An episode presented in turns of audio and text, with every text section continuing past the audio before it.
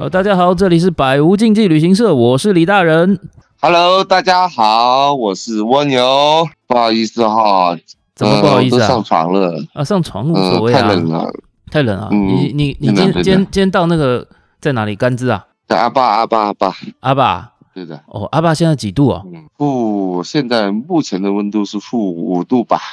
负五度还行吧？你那里没有暖气是吧？还行，关键是风大，知道吧？你一下车以后，那个风吹得呜呜呜的，哇天哪！我靠，那个体感温度差不多就负十几度吧。阿坝本来就不是好待的地方啊，阿坝县城。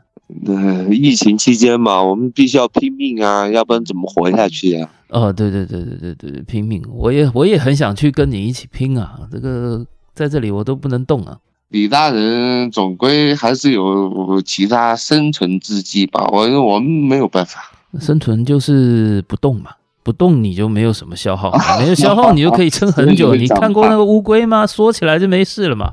啊，所以你会长胖，我会变瘦。不是躺在床上，你不要动，你就吃的比较少，吃的比较少就花的比较少嘛，归归习归习嘛对不对？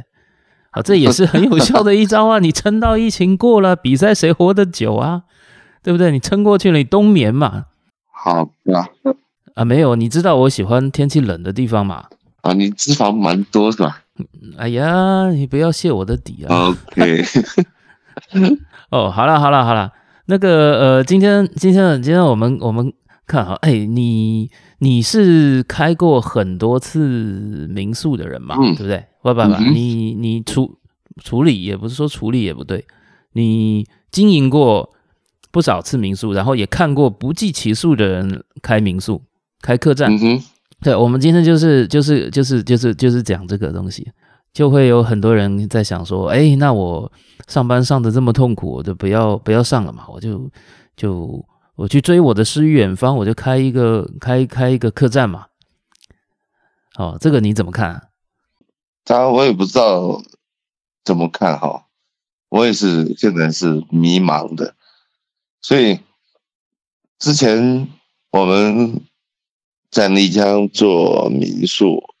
做了那么多天，然后完了以后没有回归到做旅游，然后现在又回归到做民宿管理公司，所以哦，管理公司，对对对对对，所以我们的这个情形呢，它是随着市场变化而去变化，但是呢，刚才我有听到你讲一句话哈啊，你在讲说诗和远方。OK，那我只想跟你讲说，远方它永远存在，诗呢需要自己去编写，编写不编写怎么骗住 住客来呢？是不是？对的。所以，呃，我劝哈，有民宿梦的朋友呢，就不要去，暂时不要去考虑这个东西哈，除非。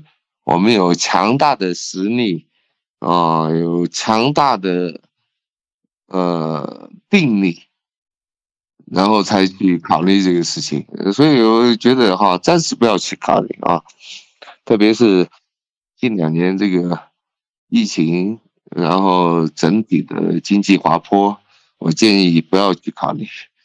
那我们实际上，我们现在为什么要去做这个民宿管理公司呢？因为有很多的民宿做不下去，所以 我们想帮他们做下去。哦，就是偷袭一半嘛，偷袭一半嘛，他要冲也冲不下去，他要退也退不出来啊。对呢，对呢，对呢。所以一句话就概括了整体的哈这个行业的一些个弊端，是这样。嗯，真的是这样。哦，那那你你你现在弄这个民宿管理公司，那肯定是对于民宿的管理非常在行嘛？你也看过这么多人经营民宿客栈嘛？那你也经营过嘛？那我自己也看过我不计其数的呃青春朋友们呃跳进来，然后呃我自己是认为啦，呃，这也是呃实在话啦，哦，就是呃经营经营民宿的。最快乐的两天呢，就是第一个开张那一天跟呃转手那一天啊，对对对，啊，就是你最开开心的两天啊，其他时间呢，你可能都会有呃对人生多多那么十八层的体验嘛，对不对？嗯好，好，那我我我我我觉得来看一下说那个开民宿的话要面对一些什么东西啊，一关一关看啊，嗯，就是开这些东西要面对些什么，因为。呃，有很多很多朋友就是我，我面对那么愚蠢的上司啊，没有人性的老板啊，然后我现在现在说，哎，我做这个东西自由自在嘛，嗯，好，然后然后就跳跳下来要做了啊，嗯，然后我我是觉得这个满腔热血的朋友基本上是劝不动的，但是我觉得可以先我们先聊聊看，大家大家应该要面对什么东西嘛，因为我。我自己开旅行社，我一开始我也不知道要面对什么啊。我要是知道，我绝对不跳进来嘛，痛苦万分啊。我可不可以骂脏话？你可以啊，你尽量骂，无所谓的，Okay. 对不对？我到时候给你降低一点音量就行了嘛，好吧？对不对？这个自由自在嘛。啊，OK，好，那好吧。对对对，我们一个一个一个一个捋嘛，看看每一个环节大家要面对什么东西，还有就是我们实体上看过跟面对过的经验，好不好？OK。不是，我是我是看啊，看很多人要看民宿。我以前也有这个梦啊。嗯、我以前最早我住在拉萨的时候嘛，那时候我也想说，我在这里混没事干，那我要干嘛嘞？然后我这个租了房子这么大哦，那房子有两百平米嘛。好了，那我还有两间，我就是来开个民宿吧。然后，但是呢，很快的我就体会到我不是那块料。我完全不适合干这个事情，啊，所以说就那个时候给我的司机住了，我就没有没有营业，还好还好。对于有这样的梦的朋友，我们来看看一关一关要什么，因为我觉得如果是上班上的烦了哦，那个跳过来做这个民宿的话，说幻想着诗与远方，妹子与歌唱，我是觉得啦，这个。连班都上不好了，你开什么民宿嘞？哦，还是乖老老实实把班上好了，然后你会有本事开民宿嘛？你连班都上不好了，你要去做做复杂万分、比上班还要复杂那么多倍的经营管理工作，还是商业行为，那你可能真的必须是个神人才行哦。OK，你看啊，像像如果说假设开一间客栈啊，一个民宿啊，他第一件事情要要做什么？嗯，这个。我觉得哈，它是一个循序渐进的一个过程。当我们呃每个人都心中有美好的梦想，但比如说你走到一个风景优美的一个地方，然后它的生存条件是非常悠闲的地方，所有人心中的一个梦想就是想说，哎，我可以在这里生活。哦生活的支撑是什么？好，我就开间民宿，OK 了。这估计哈是，不管是在二十年前，或者是在现在年轻人的想法，他都是这种想法。就是第一，我想开民宿，我是想让自己的时间更自由，生活更悠闲，然后能够服务社会。当然这是第三种话，我然后然后我们是顺应社会才讲的哈。那实际上心里心里就是想想着说，应该会有很多漂亮妹子来住啊。呃，这个也有可能啊。但是如果假如说她本身她本身就是一个漂亮妹子呢？那很多漂亮小哥哥来住啊。啊也是对的。哎、嗯，你记不记得我我我那一年我带带那个员工那两个妹妹过去，过去云南嘛，对不对？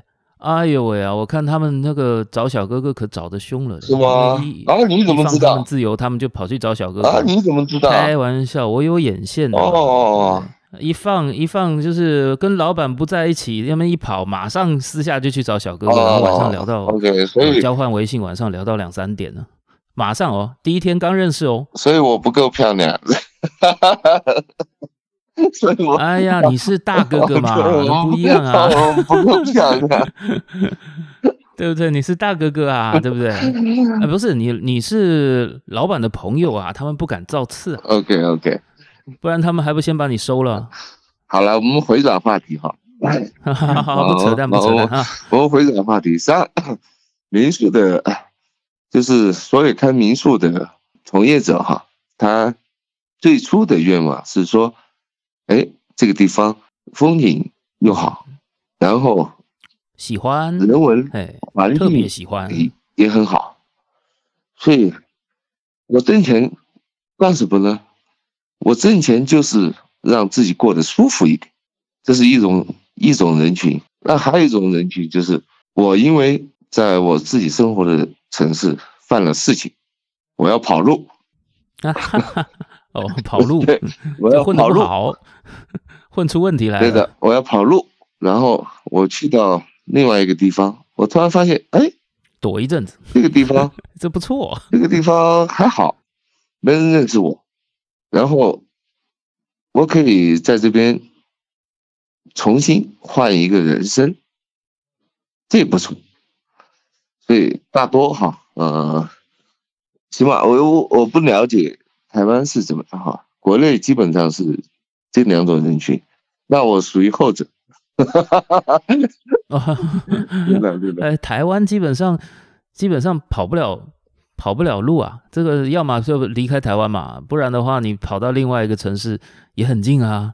Okay, 对不对？跑不了啊，了多半都是都是向往一个地方好嘛，或者是在他原来的呃工作上，或者是觉得厌倦了、嗯、疲劳了，或者是呃觉得我不能这样下去了。好，我这个不是困在这种工作的困境上的人啊，我应该要去追求我的自我。好，我心需要找回我的生活，然后他就说：“好，那我来开个民宿吧。”这个生活即生意啊，生意即生活。嗯哼，在台湾多半是这样了。嗯，把生活跟生意结合在一起嘛。在国内呢，以前哈，它是可以允许这两种形式的存在。嗯、那么现在呢，它基本只有第一种形式的存在。有这个想法了以后，他就需要花很多的时间去做这个事情，然后你就会可能会去放弃放弃你自己。之前的所有的生活状况、生生活状态，包括你的朋友圈呐、啊，包括你的父母，然后你就去做了这个事情。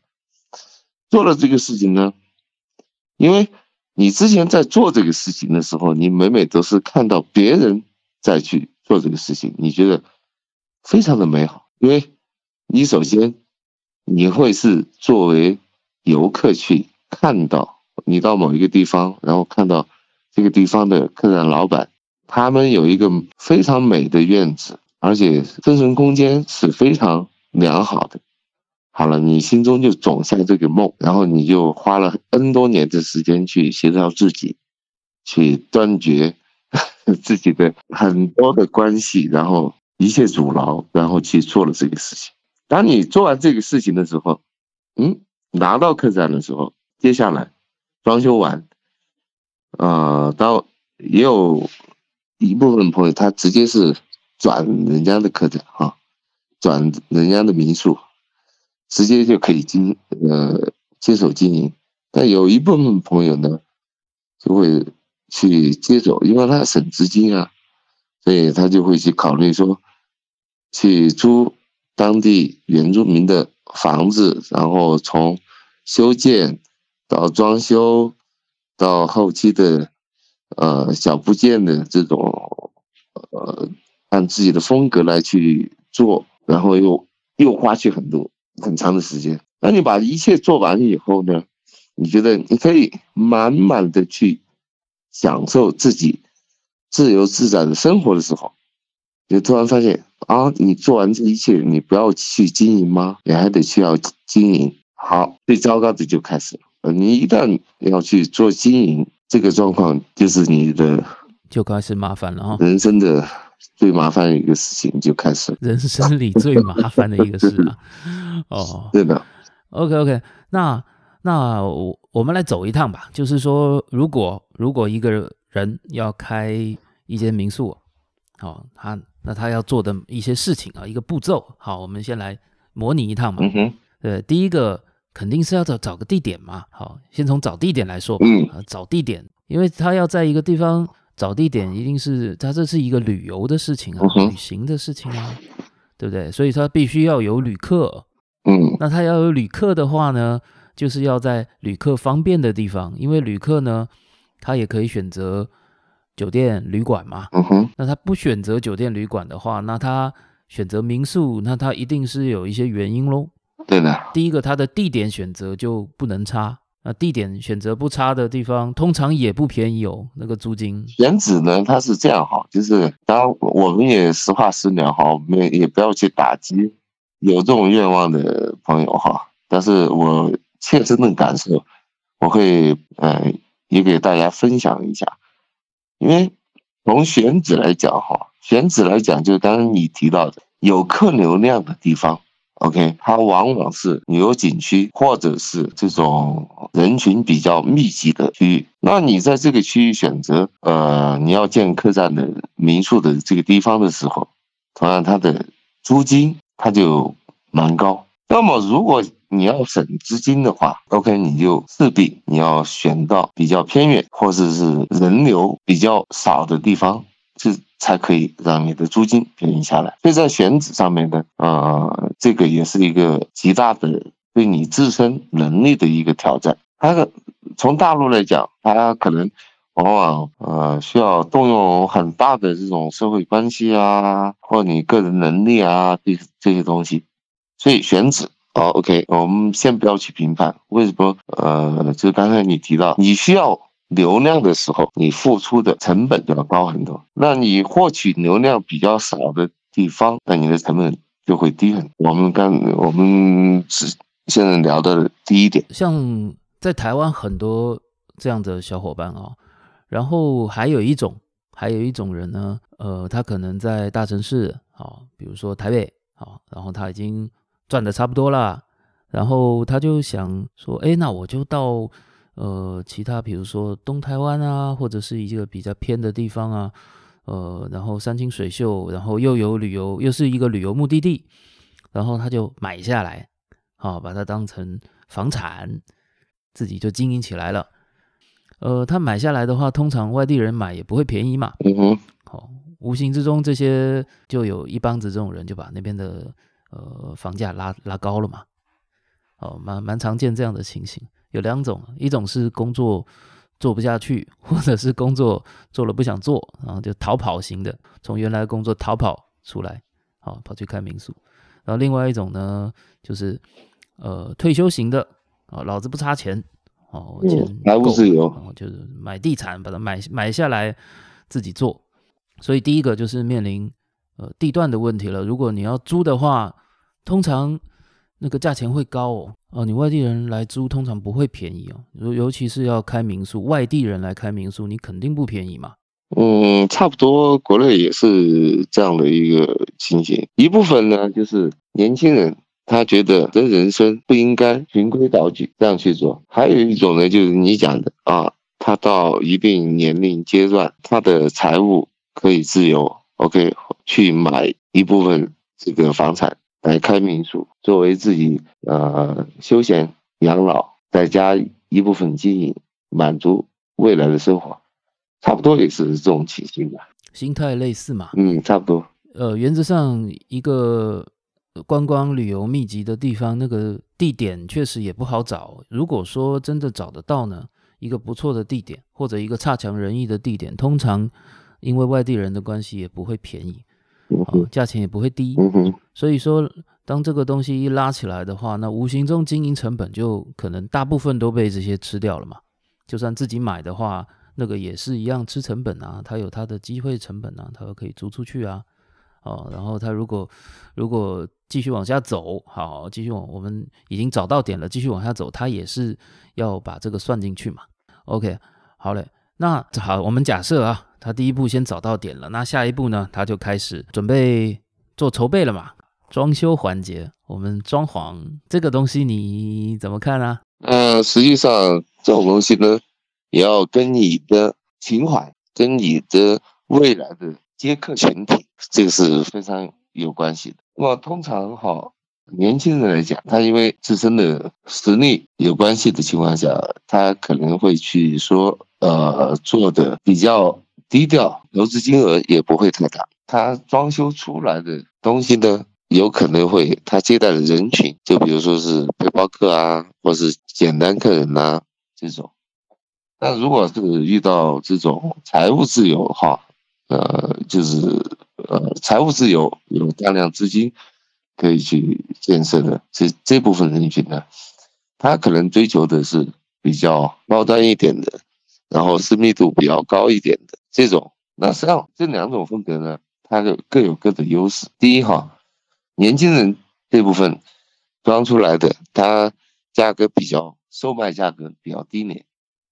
那后一部分人群呢，它出现的这种民宿呢，它可能售卖价格比较高一点，但是呢。这个东西的它跟你后期的运营是非常大的关系，就是你售卖的人群，一开始的定位嘛，对的，你售卖的人群，是什么样的，就决定了你未来在，因为我们你也知道哈，整个现在我们所做的都是网络营销占主体。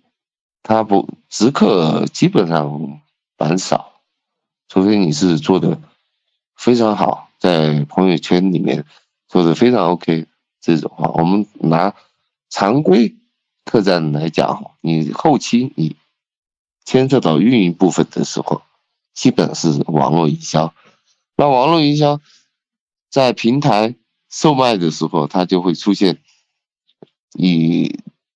整体的运营思路，平台也会给你展示出来你的房型，它是分两个板块的，所以这个呢，在你前期做这个事情的时候，定位一定要定好，不然的话，你后期做。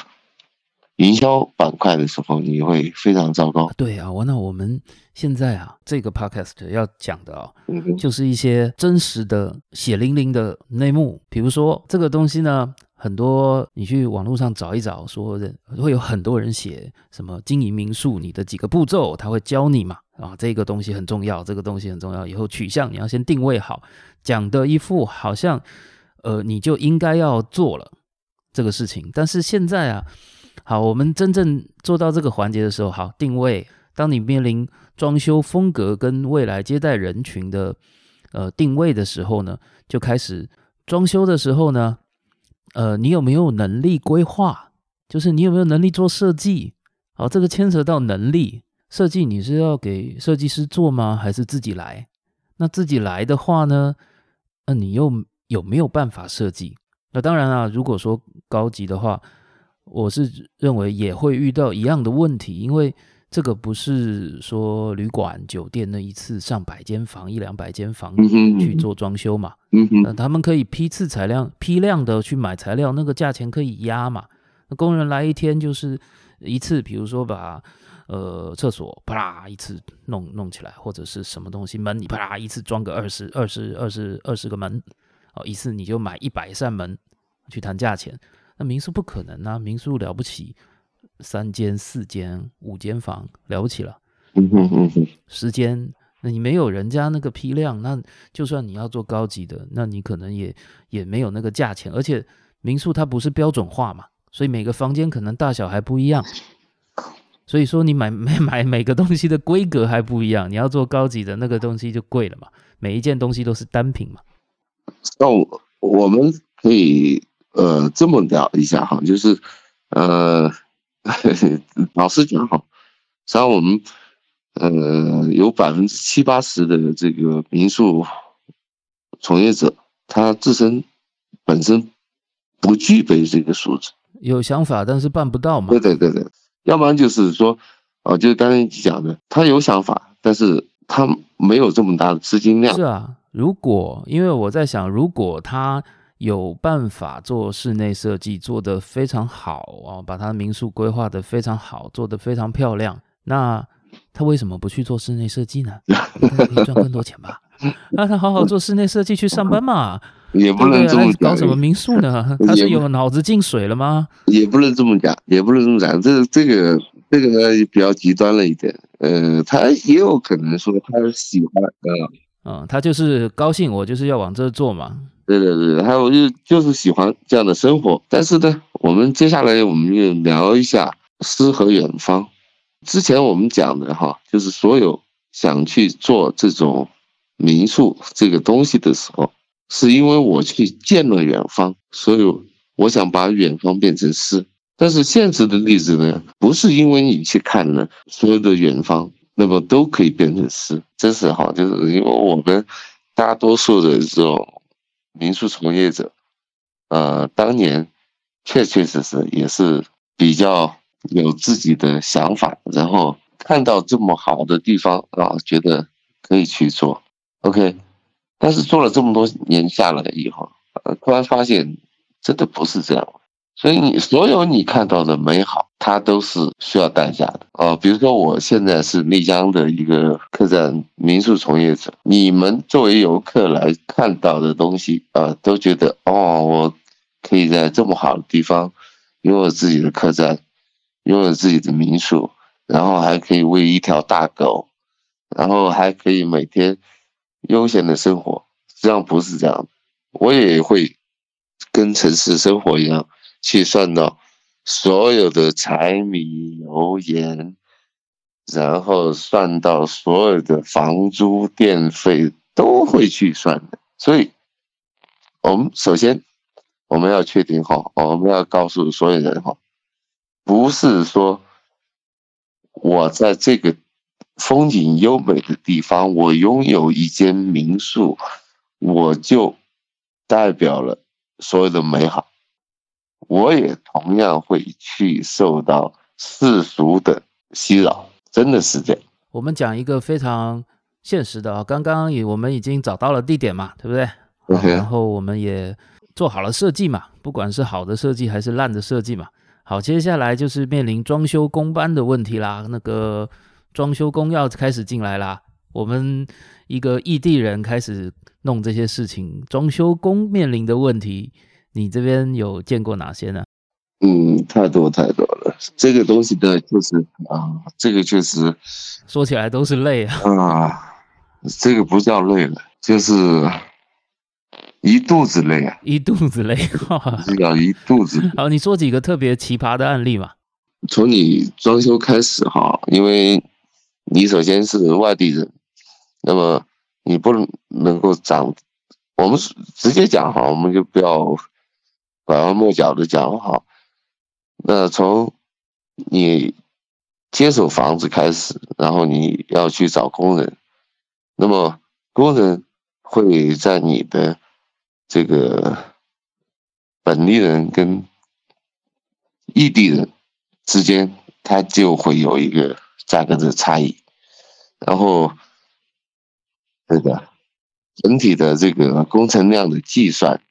然后窝工，呃，我不知道你们理不理解窝工哈，就是他可以代工各方面，然后贪污你的装修材料各方面的啊，这种真是太多拖料嘛，然后给你拖时间嘛，对的对的，对不对？跟你说这个要怎么样，反正你又不专业，对不对？你又不是专业的人，OK，所以我们到后期。嗯我们到后期做到自己都变成了一个装修工人，十八般武艺都会了，对的，被逼的嘛，不，现实比人强啊！你这个花了钱你还搞不定啊！这些人还把你弄得每天都想哭啊！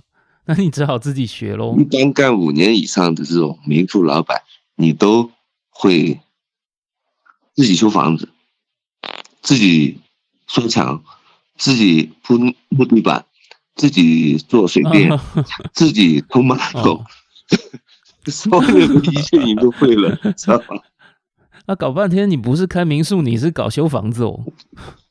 呃，你是在学修房子吗？没有，呃，我觉得到后期，我的诗与远方就让我变成了我教学花了很多年，花了几年的时间。把我教学成了另外一个行业，一个工种的。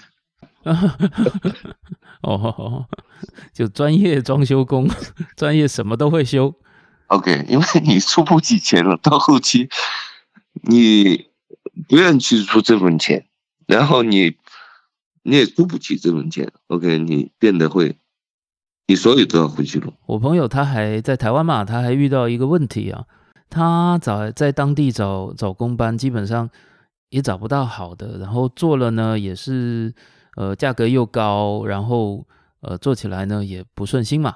但是他还不太敢用用请别的地方的工班来，他怕他当地的工班弄他。哦，这个也很麻烦，你还不能不用。有有有，哦、钱还必须花，还做不好。有有有，我们现在哈，就是我现在现在目前所处的这个位置哈，我现在要接手的这一家，他就会出现这种状况，因为他。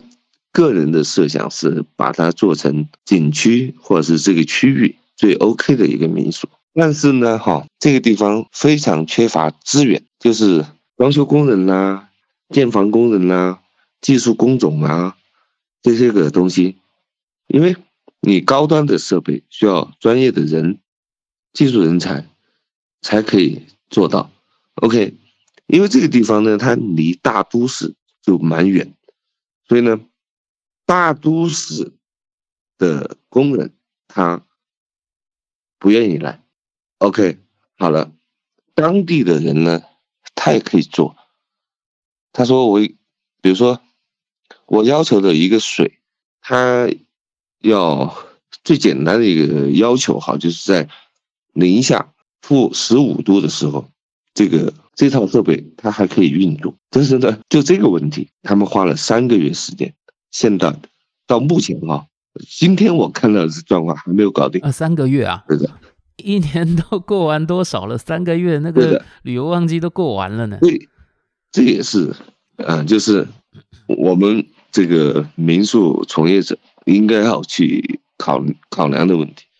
不要觉得你自身有多厉害，因为本身哈是。我们可以做，我们自己也可以做，但是你能不能够符合后期的运营状况？你能不能够，比如说我要卖八百这个房间，我要卖八百，你所有的这些东西做出来，你能不能够卖到八百？而且我在这个过程中，我如果是出现问题，那么我需要找人，或者我自己要去做，那么这个时间成本和人工成本。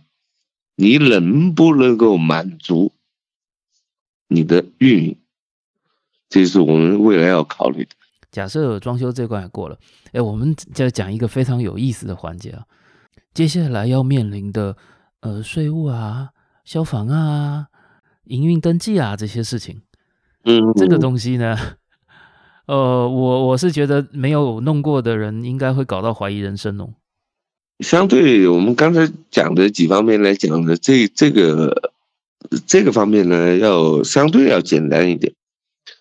简单是为什么呢？因为国内呢，哈，就是大陆这边呢，最近几年，因为他要倡导这个乡村旅游啊，各方面的政策，他会去支持支撑民间资金去。投入旅游板块，旅游行业这个板块的，你要简化程序，所以相对这个环节来讲呢，呃，相对国内的这个民宿从业者呢，他相对要 OK 一些。只是呢，在这个板块上面，目前哈比较厉厉害的一个环节呢，就是环保。呃，实际上哈，现在整体来讲对。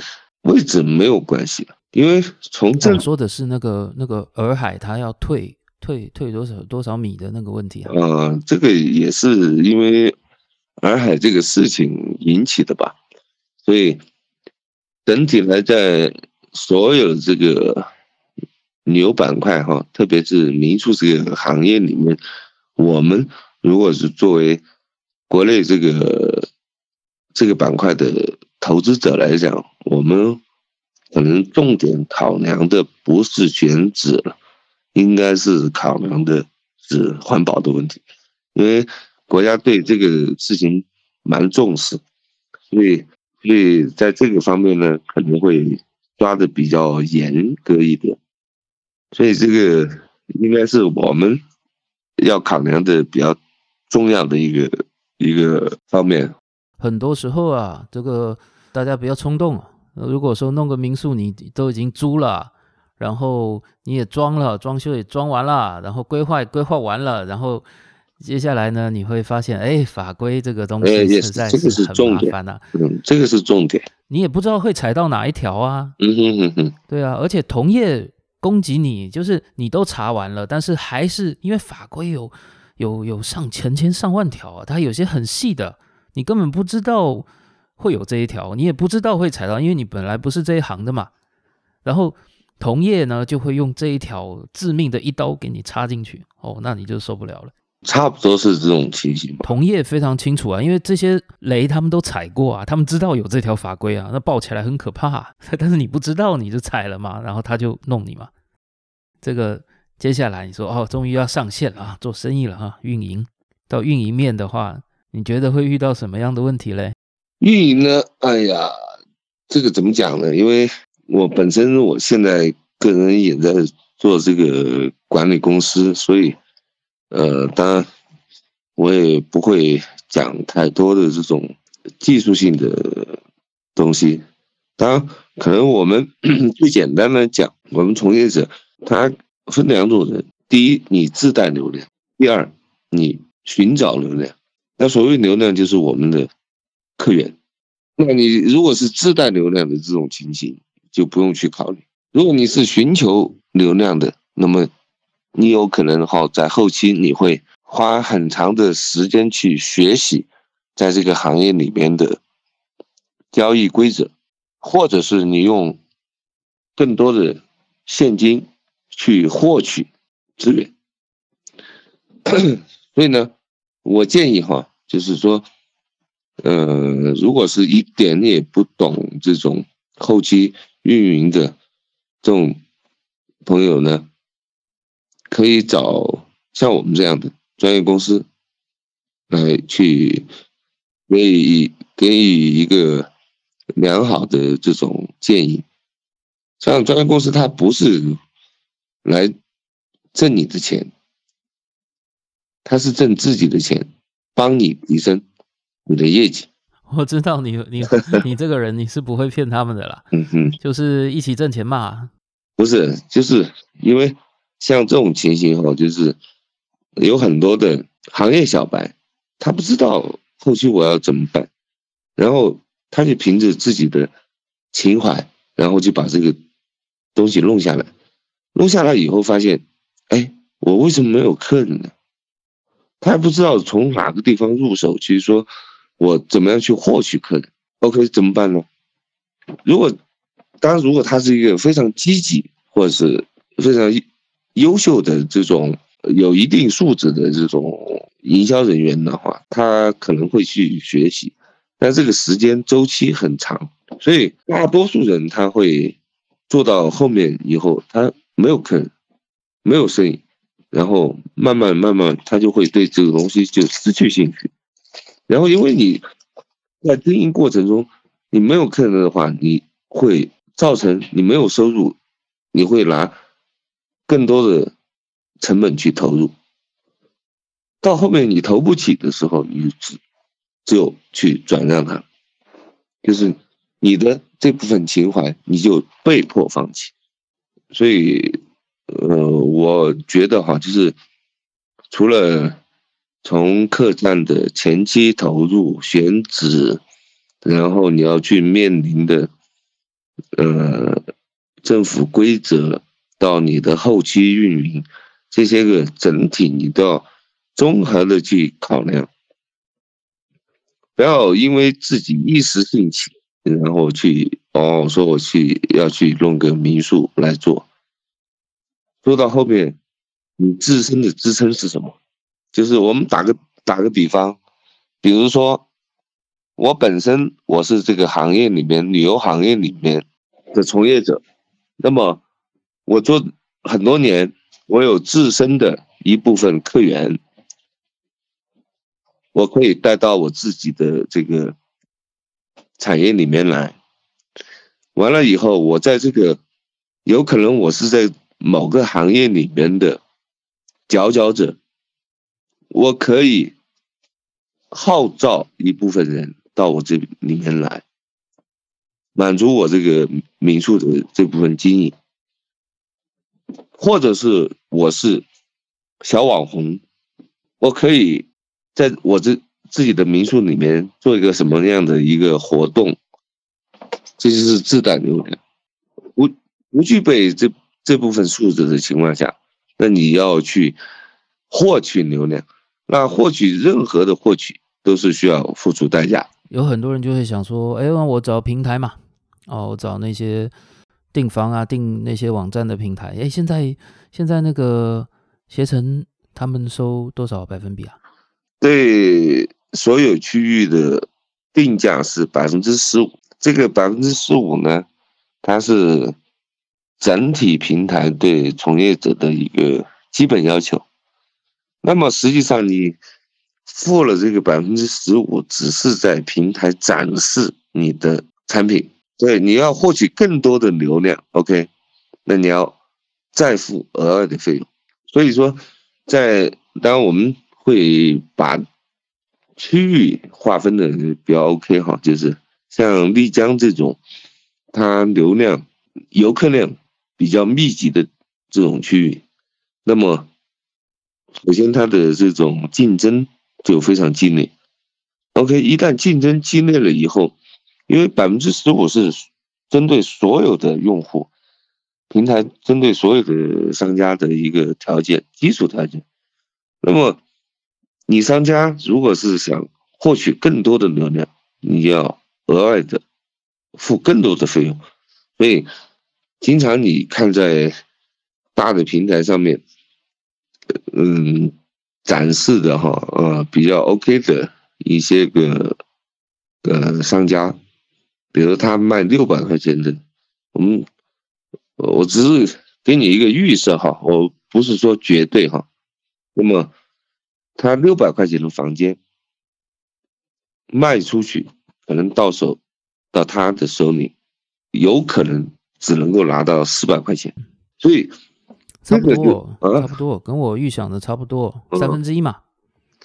嗯，当然这是我呃，我去掉三分之一嘛，因为我不能够把这个行业里面的很多问题讲的太太太太透，我只是给你打个比方，你就讲透一点吧。不能不能，这个确实，因为它会影响。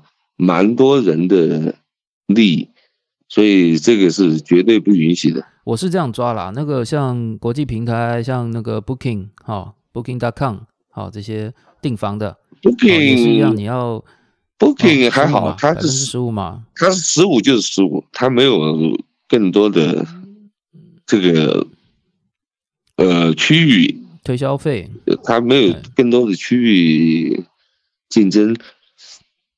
我刚刚跟你讲的是，就是红海跟南南海的区别，就是像这种客流量非常大的这种区域的时候，哦、你要脱颖而出，要被看到。对对对，它有可能，嗯，比如说，呃呃，我都跟你说的很小心，是吧？我做的非常小心。哦，哦，没关系，那个你说你就尽量说，不行的话我帮你消音啊。不是他，你消掉嘛？就是你认知的范畴可能没有大很多，就是我们认知的范畴要大很多。反正我是这样算啊，我是这样算。如果现在没有人不上平台的，最少也会上个 Booking 嘛，对不对？那 Booking 至少就给你切了十五百分之十五走嘛，对不对？好，然后呢，你我们在商言商啊，那个。你上了平台，你不可能不做营销，你也不可能不做推广，你自己还得推。哦，这么多民宿，你怎么脱颖而出？你还是得推。所以说，像你说，呃，如果一个六百块的到手四百块，两百块就没了，三分之一嘛，我大概就抓三分之一。好，差不多百分之十五，在你再另另花百分之十五自己做营销。好，不管是你找人，比如说在在呃。呃，网络的社交媒体啊，写文章啊，经营社群啊，都得花钱嘛，都是成本嘛。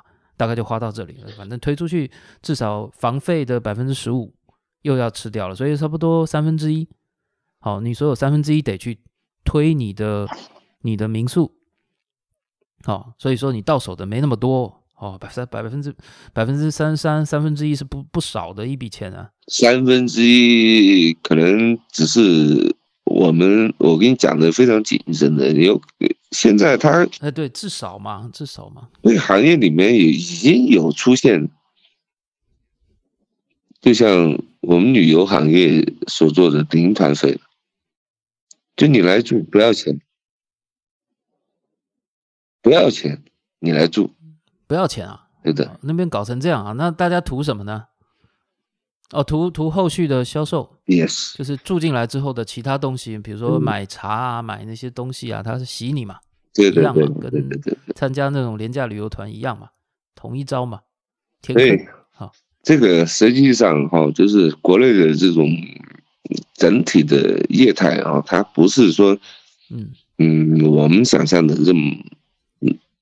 理想，只是它后来会越来，所有的行业都会变成旅游业的这种模式，就低价倾销，获取是更多的流量。对我们没有没有，我们现在这些呃这些小伙伴们还是非常有理想的，他们还是很正派的。我们现在只是讲到了他们预想收到的房费，大概呃有三分之一要切到。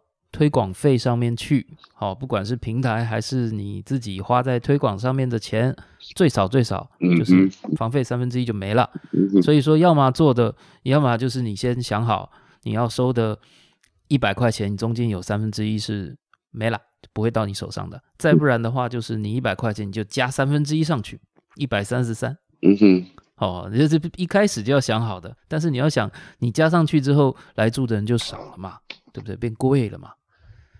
但是很多人大概是这个样子，不会这样先去预想，我还有这笔营销费。所以你不觉得我们现在在做好事吗？我们功德无量啊！开玩笑，对吧？我们看了这么多，我们不能救几个吗？说不定听到我们的人刚好想开民宿，他就就被救了嘞，对不对？嗯，也不要去做这种善事，像。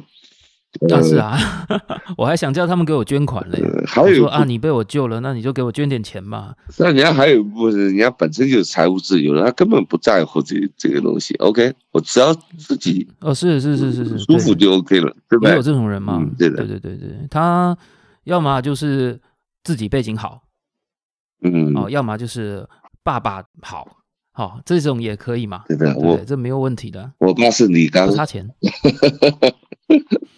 这个东西呢，我们财务上面啊也过了哈。假设这个人也是不差钱，他没有关系，他会做情怀的嘛。好，下一关哈，这个才是魔王关哦，就是客人。我们讲到客人，嗯，好吧，好，民宿的客人，客人呢实际上也蛮简单的，也蛮简单。客人呢，当然。嗯，我讲这个话题之前呢，我还是先讲讲，就是个人的心理素质。如果你是属于嗯开车都有路怒症的人，OK，你不太适合去做民宿经营，因为你会在从你做民宿的人第一天开始。到你离开民宿这个行业的最后一天，你都会要把你的心理状态调整到无限强大，或者是无限强大，无限强大才可以。因为你说哦，有有有，这个直接就先预设我已经在十八层了嘛，好，对的，所以就是。嗯，因为我是四川人，那我可以用一个一句四川话来形容这种你每天要去面对客人的心理状态，他就是怎么样呢？脸上笑嘻嘻，心中妈卖批。哦，妈卖批。对，哎，就是嗯，意思就是说，解释一下，解释一下，意思就是说，呃，意思就是说，你所有面对客人的时候，你心脸上都要表现的非常的愉悦，非常的开心，然后实际上你心里有一一万个操你妈在奔腾 是，所以你遇你会啊，你你会遇到有客人偷你的床单、被套、枕头、拖鞋、香皂，包括门窗都有。啊，门窗，对不对？门窗也会偷，对，都都有都有。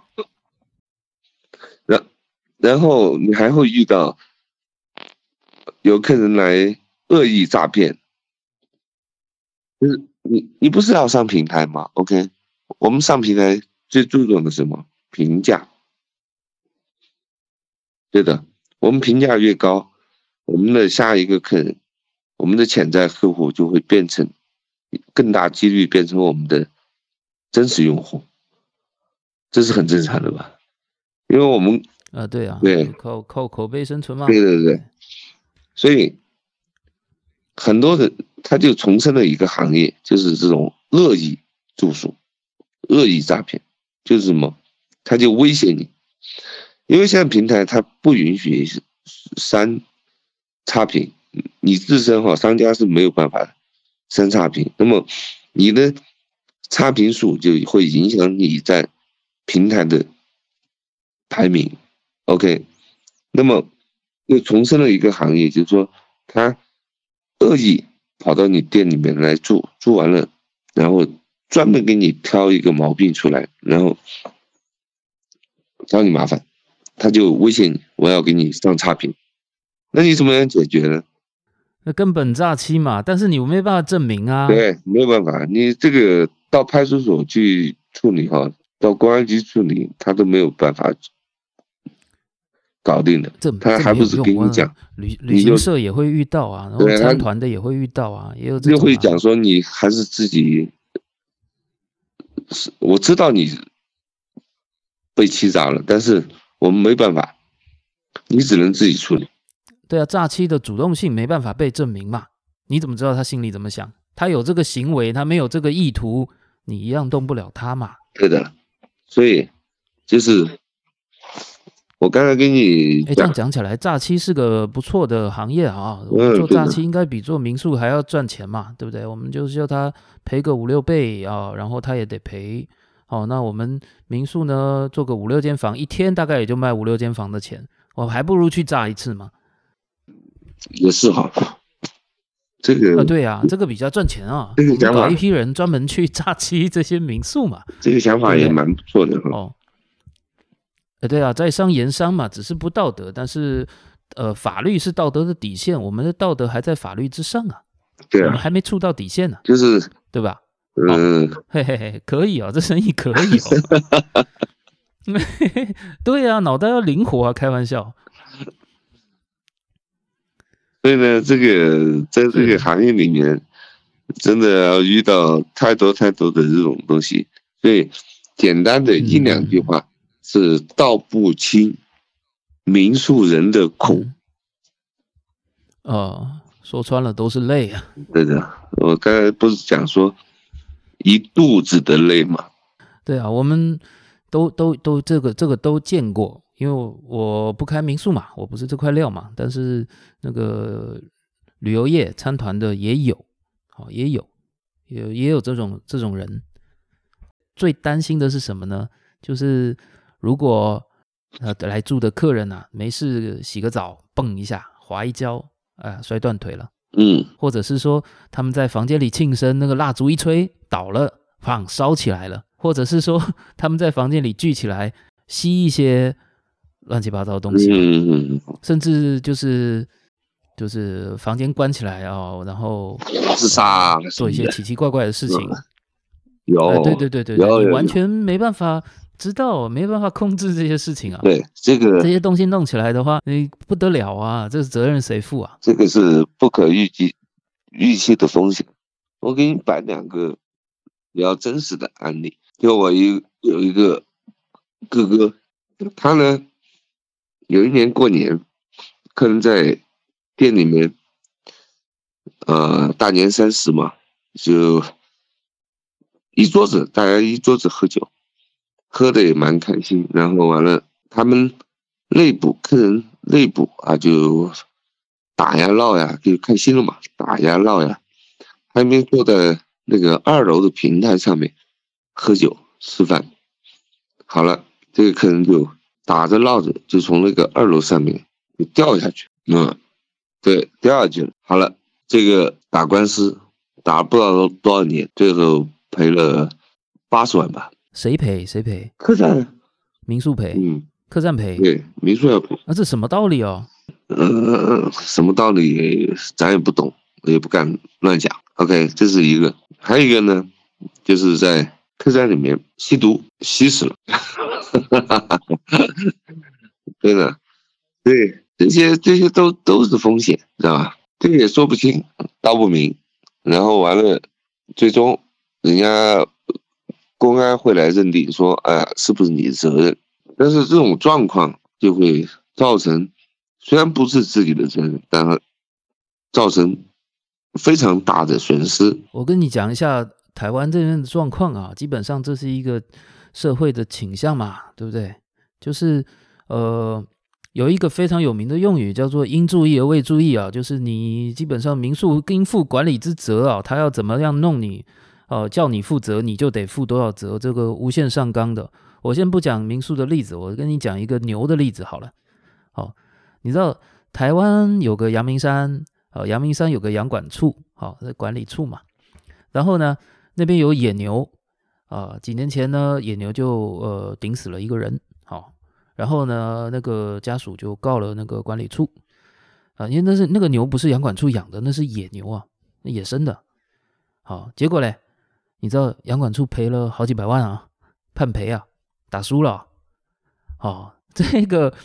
也很妙啊，这个是野牛啊，然后阳管处就赔了好几百万啊，这个也不关他们的事嘛，然后他就莫名其妙赔了。那你说开一个，如果你开一个民宿，你如果出了点事情，你逃得掉吗？你肯定逃不掉啊，该赔的还是得赔啊。那实际上呢，就算是这些风险都不出啊，就是一个比较呃看你不顺眼的客人，鸡蛋里给你挑个骨头，然后呢也不告你。就把你把网络上把你把网络上一送，哦，把把你往那个电视新闻上一送，哦，基本上被搞关掉的、关门的也大有人在嘛，对不对？他才不管你之前就是我们刚刚讲的选址啊、装修啊、设计啊、广宣啊，花了多少功夫才建立起来的哦。你口碑多多好都没有用，他给你找一个呃漏洞，然后无限夸大化，然后再找媒体再协助无限夸大化。那你就完蛋了嘛，你就得趴下了嘛。大概大概这种人比例问题，但是一定会有啊。你开起来之后一定会碰到啊，逃都逃不掉。说、so, OK 好，那这个民宿到这里，那你还经营民宿管理公司，那你真是神通广大。我还不知道你最近那个旅游业转民宿管理公司啊，你真的把最最硬的一块挑挑起来做了哦。那没有办法呀，因为你要活下去啊。所以，嗯，越是困难，越要去挑战。了解，对，我们现在建了那么多民宿血泪史啊，客栈血泪史，其实真正呃开开心心、轻轻松松经营民宿，同时还可以赚到钱的，很多都是他们很早就用非常低的价格，然后已经在那个地方做了蛮久的。好，然后他签的约，比如说租约，或者是他的很多东西都已经弄了很多年了。哦，像这种基本上是比较没问题的。好，那如果是一个萌萌的新手要进入这一个项目的话，我看可能是要多多考量，多多考量。对对对，那你有什么话要劝他们的呢？实实际上，我想讲的就是说，那。从你想去做这个民宿开始，你要去考量刚才我们提到的这么多环节的问题。OK，你是否自身具备与这些环节打交道的能力，或者是战胜困难的能力。那为什么我们现在要去成立这个民宿管理公司的目的，实际上是让更多的人去了解这个行业，他会遇到什么样的风险？那我们现在是把我们多年的经验，让更多的人快速的进入这个行业，从中获利，我也获利，就这么简单。了解。那今天我们时间也差不多啦，这个这个学语类的历史也讲了不少啦。OK，那我们有空的话再来开别的话题。好嘞。那今天我们就先到这里啦。OK，这里是百无禁忌旅行社，我是李大人。嗯，我是蜗牛。那我们后会有期。嗯。